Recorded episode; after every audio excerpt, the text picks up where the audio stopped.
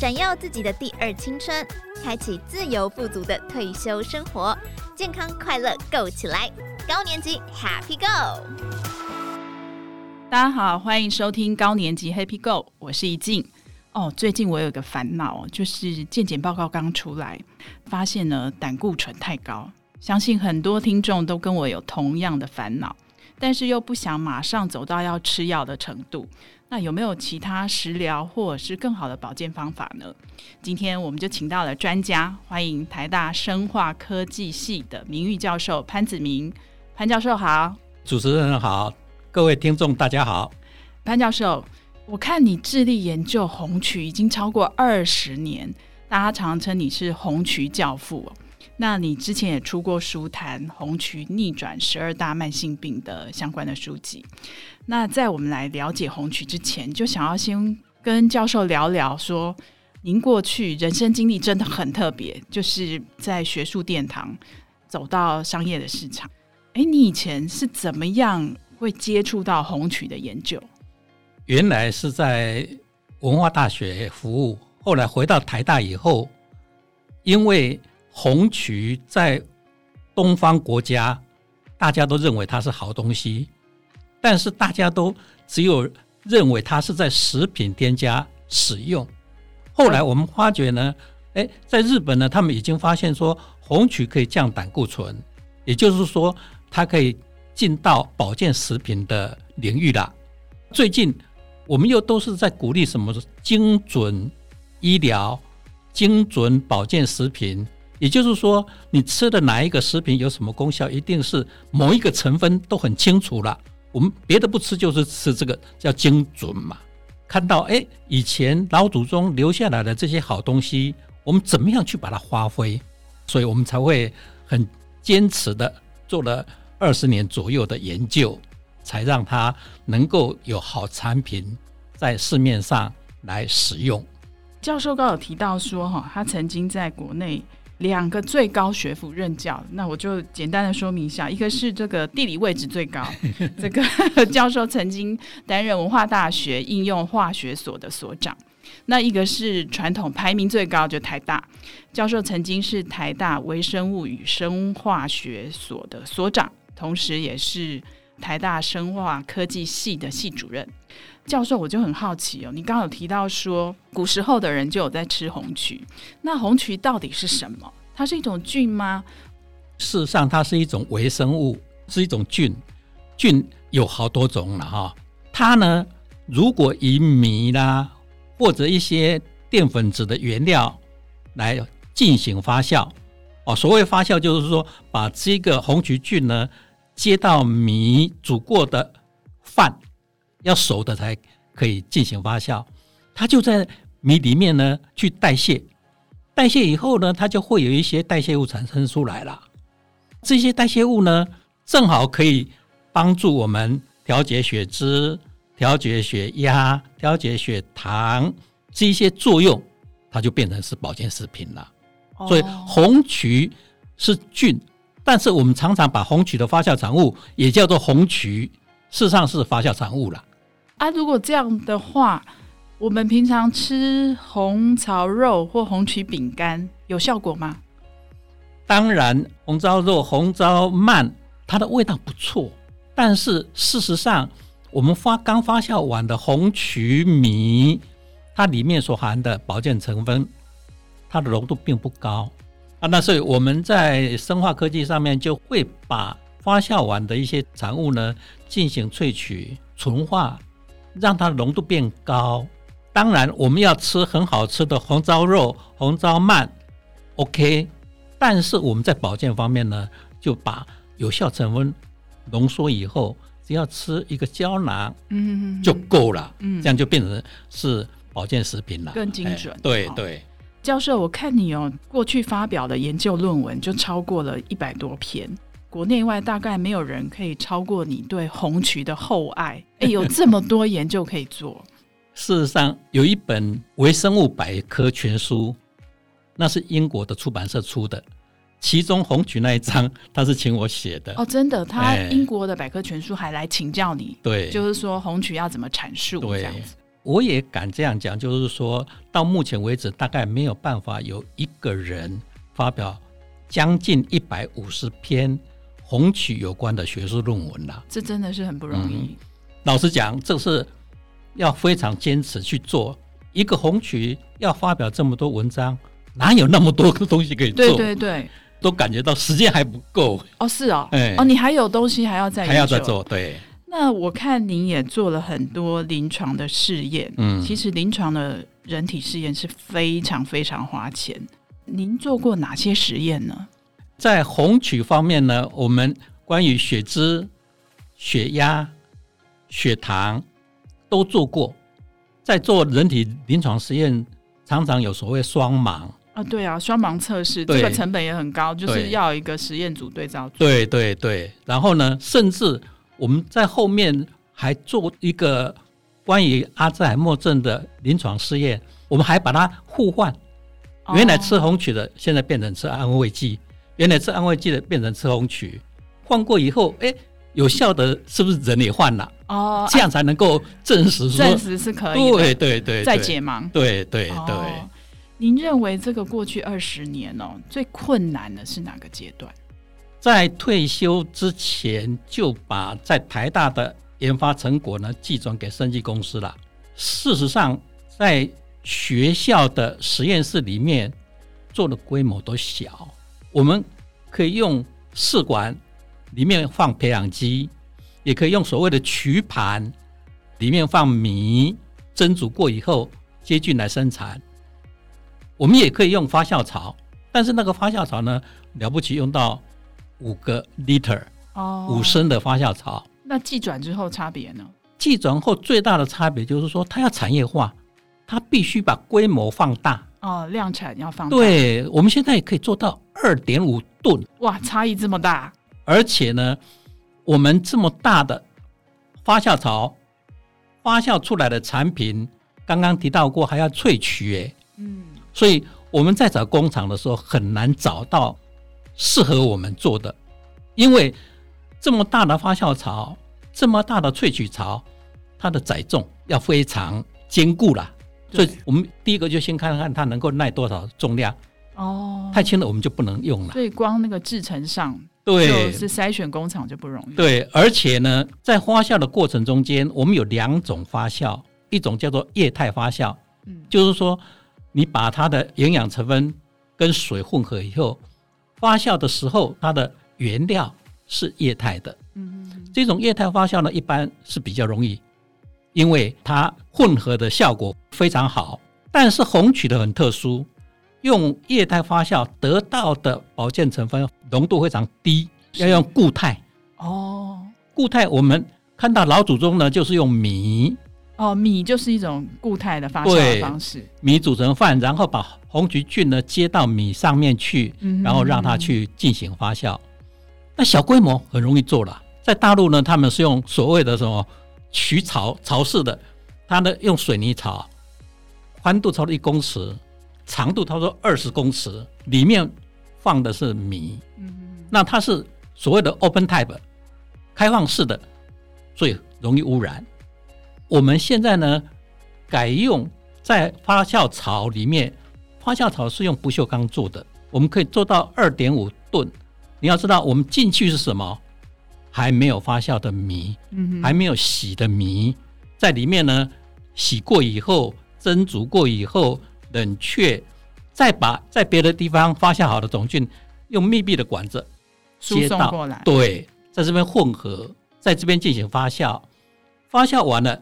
就在这个密闭的槽里面做干燥，所以到最后我们进去的是米哦，出来的是发酵好的、已经干燥好的产品啦，完完全全都是在无菌的状态下来进行的。嗯，而且就是说，我们都知道米煮了以后会很粘稠，你要搅拌它，搞在一起，对，搅拌一断掉了。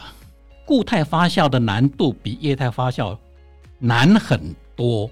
哦，所以过程中光要克服这个固态发酵的这个过程，其实就相信经历过很多艰辛的过程。对，原来制造发酵槽的老板把一般他们做的交给我们以后，嗯，我们发觉这里有问题，我们就跟他讨论，到最后这个老板变成股东，他们没办法去设计，我们真正在发酵，才能够告诉他哪里有问题，有什么问题，他才把它解决掉。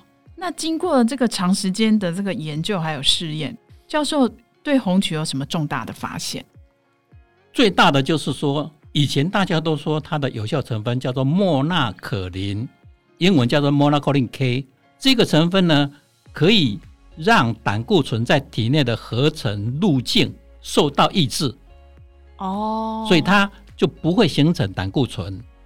因为我们人体胆固醇有两个主要来源，对，一个百分之七十到八十是肝脏。就是生成，对，那百分之二十才是我们透过食物去摄取，所以这个发现等于是在肝脏生成的这个过程就做一个切断、切断、阻断的效果。对对，但是问题来了，这个 Monacolin K，美国 FDA 食品药物管理署他们就对民众提出警告，说这个 Monacolin K 呢可能会引起肌肉酸痛。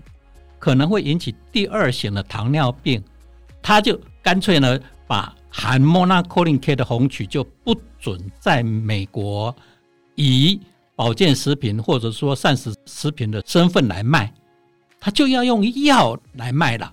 哦，可是我看资料上，教授您的这个产品哈，嗯，就是有经过美国食药署 FDA 的对核可上市，对对。那你是怎么克服？就是说，FDA 对这个 Monacolin K 的限制，我刚刚提到过。事实上，我们在台湾为福部健康食品申请，我们也提出一个产品是以 Monacolin K 当做功效成分的。但就是在我们产品上市以后，哎，美国 FDA 的警告出来了，甚至有一个很大的药厂 Pfizer，它被四千个。使用 Pfizer 的降胆固醇药的民众告，为什么告他？他说你的药含有 Monacolin K，会引起刚刚讲到的肌肉酸痛，或者是第二型的糖尿病，但你却没有在仿单上面把这个加进去，当做警语。那我们看到美国发生问题的，而且欧洲呢，各国也在对于 Monacolin K 的含量呢限制了。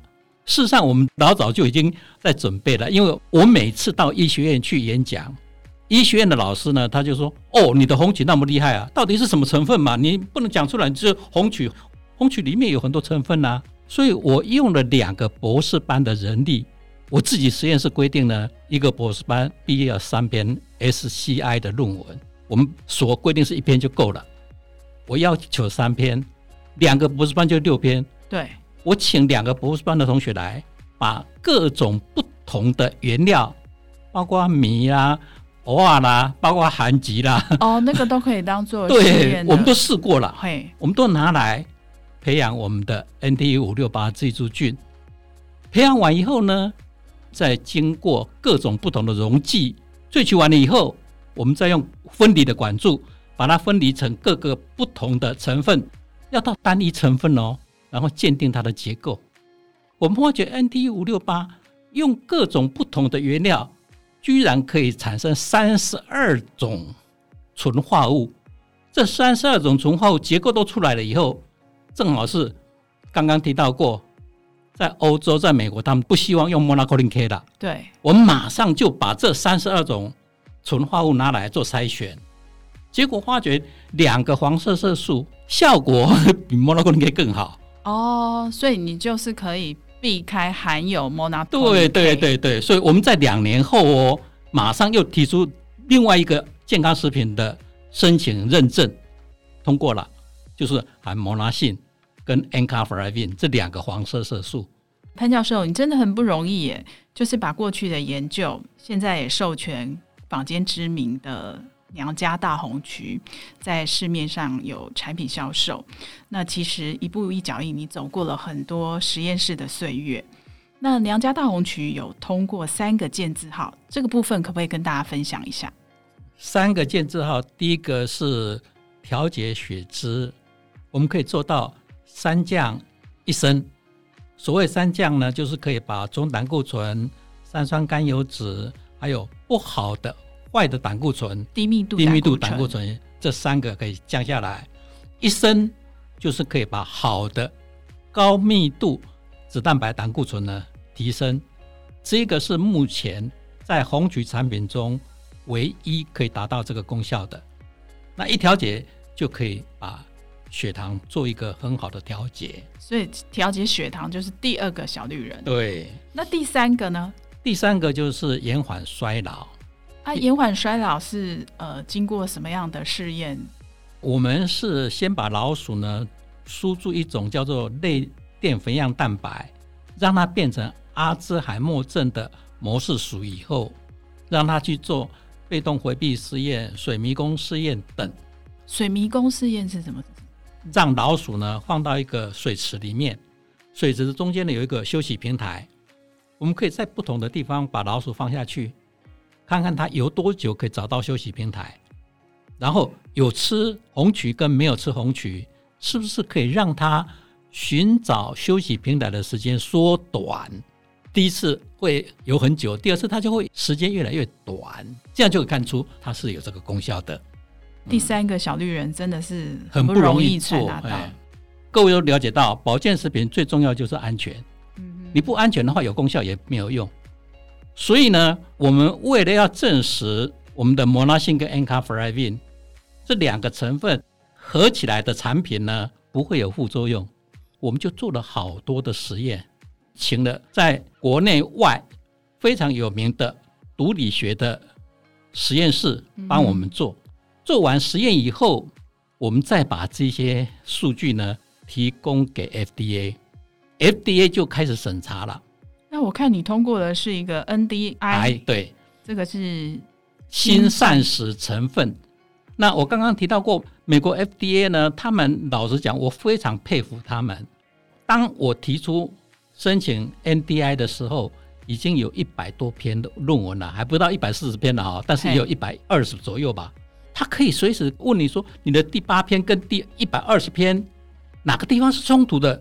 你要解释哦，所以表示它真的有毒。对，那我们就告诉他说，我用的机子不一样之类的哈，哦、解释的通了，他终于给我们 NDI 新膳食成分这个核可上市。对啊，所以我们现在是全世界可以在美国以膳食成分的名誉，不是药。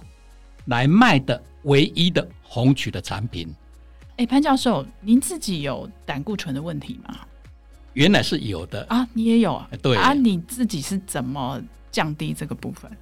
我原来在没有做产品之前，我还是乖乖的去吃降胆固醇的药了。哦，你是几岁的时候发现？大概三十几岁啊？你三十几岁就有胆固醇高的问题？嗯、可能家族有有遗传，蛮多，国内蛮多人有这样的问题。那时候，当我自己研发出来的产品有了以后，自己就试着，比如说一个礼拜里面有一天呢吃红曲，五天吃药，吃了一个月去抽血，哎，效果不错啊。我下个月就两天吃红曲，就慢慢这样渐进式的。对对对，到最后呢，全部都吃红曲，照样有效。啊，吃的时候有没有什么禁忌？嗯，红曲老实讲就是。不要吃像柚子之类的哈哦，所以跟那个、呃、一样呃降血脂的药对对对，我们还要特别强调的就是说，在红曲的保健功效里面，你去看全世界的论文，可以降不好的胆固醇，就是低密度脂蛋白胆固醇，可以降总胆固醇、三酸甘油脂，但是我们的红曲多一个功效，增加好的胆固醇。就是高密度脂蛋白胆固醇，在目前的红曲保健食品里面没有看到不用 Monacolin 可以当做指标成分的，啊，是是我们算是很特殊的了哈。哎，刚刚潘教授提到的，就是个人那个吃药的部分哈，就是说如果有听众是要服药的，其实不建议就是自己自行停药。还是要以医生的指示用药为准。当然，哎，那教授，您对于红曲的研究，未来还有没有什么计划，还有展望？我刚刚提到过，我们已经把各种不同的原料用 NTU 五六八 G 株菌株去发酵，发现有三十二个功效成分了。我们才用了两个，莫拉性跟 N 卡法尔变这两个黄色色素，现在就已经有三个建字号了，还有三十个没有开发。哦，所以你还要继续？是国内的这个小绿人还要继续拿吗？当然，我常常会跟现在生技公司的研究同仁说，你可以永远就卖这个含莫拉性跟 Encavalin 的产品吗？几年以后是不是人家也追上来了？所以我们现在要看我五年后要买什么。那我们现在不只只有用 NT 五六八哦，我们还有一个新的菌株是编号是零零八的这个。产品呢，它也会产生这些功效成分。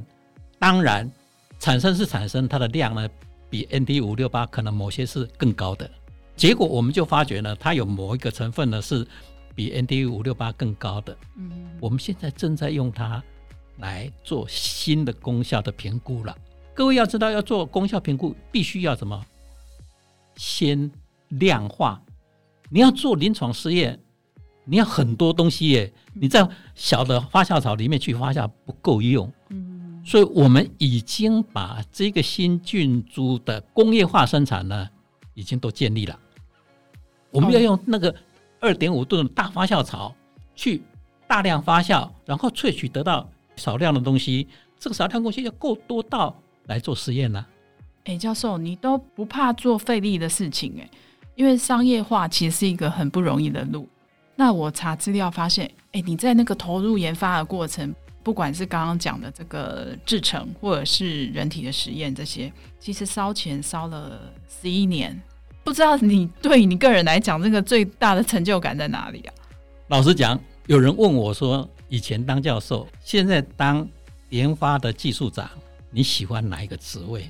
当然，我喜欢教授。嘿呀，教授被人家尊重的。哎、欸，可是教授进入商业体系蛮容易说，哎、欸，你 R&D 成本花太高，嗯、有这个问题吗？当然，因为你为了理想，然后你这中间耗下去的这个，从商业经营来看的那个时间，还有人力、物力、金钱的成本，没有几家生技公司能够做到研发的人力六十个里面有将近二十个是研发，还有我们的一般生技公司。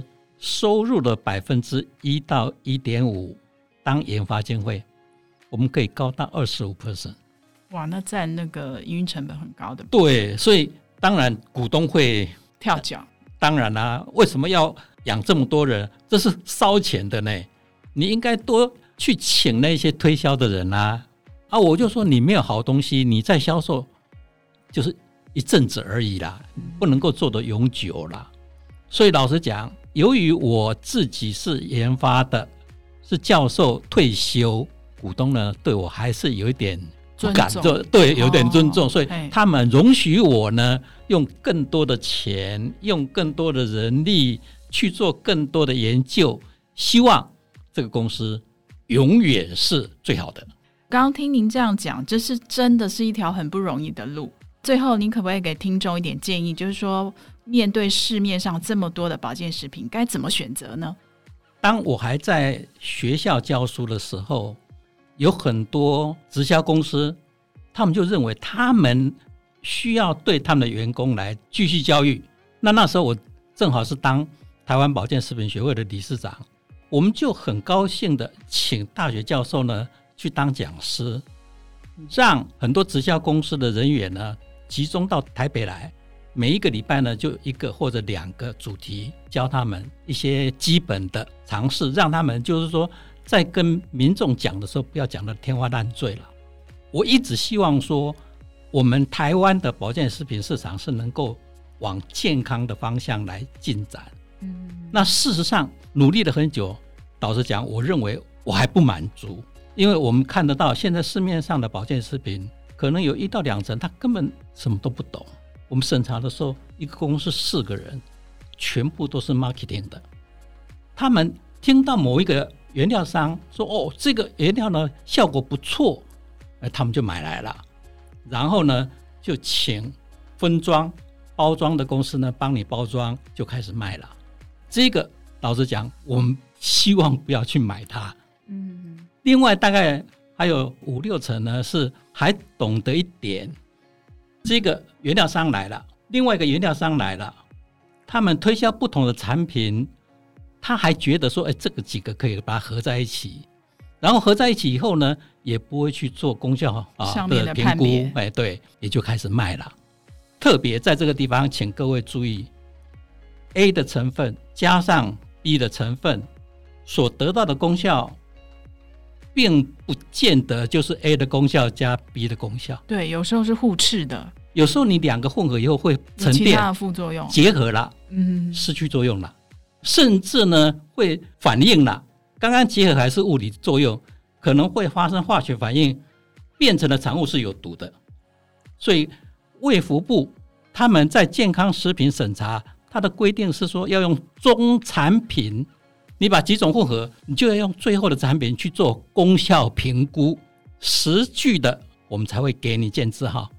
所以，我刚刚提到的第一类当然是不要买，第二类呢比较好一点点了，但是不见得一加一等于二，当然也有可能一加一等于二点二啦，嗯，但这都是需要做实验才能够确认。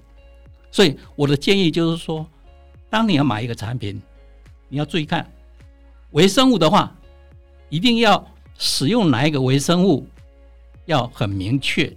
那微生物是一种生物，我们生物是二名法，有属名，有种名，就是一定要做到溯源的这个管理。呃、对，我们在菌的名字上面，属名、种名以外，后面还有菌株编号。这样才是完整的。嗯那我就是希望说，当你要买健康食品的时候，保健食品的时候，你去查查看，它的这些资讯是不是够。如果这些资讯够的话，你把属名、种名跟菌株编号上网去查，他做过什么研究，全部都可以看得到了，就很放心啦。这是一个蛮好的方法，嗯、就是可以做呃，我们选购保健食品的时候的参考。对。今天非常谢谢潘教授跟我们分享毕生红曲研究心血的结晶，谢谢潘教授。呃，谢谢谢谢主持人，也希望对各位听众呢有所帮助。谢谢大家。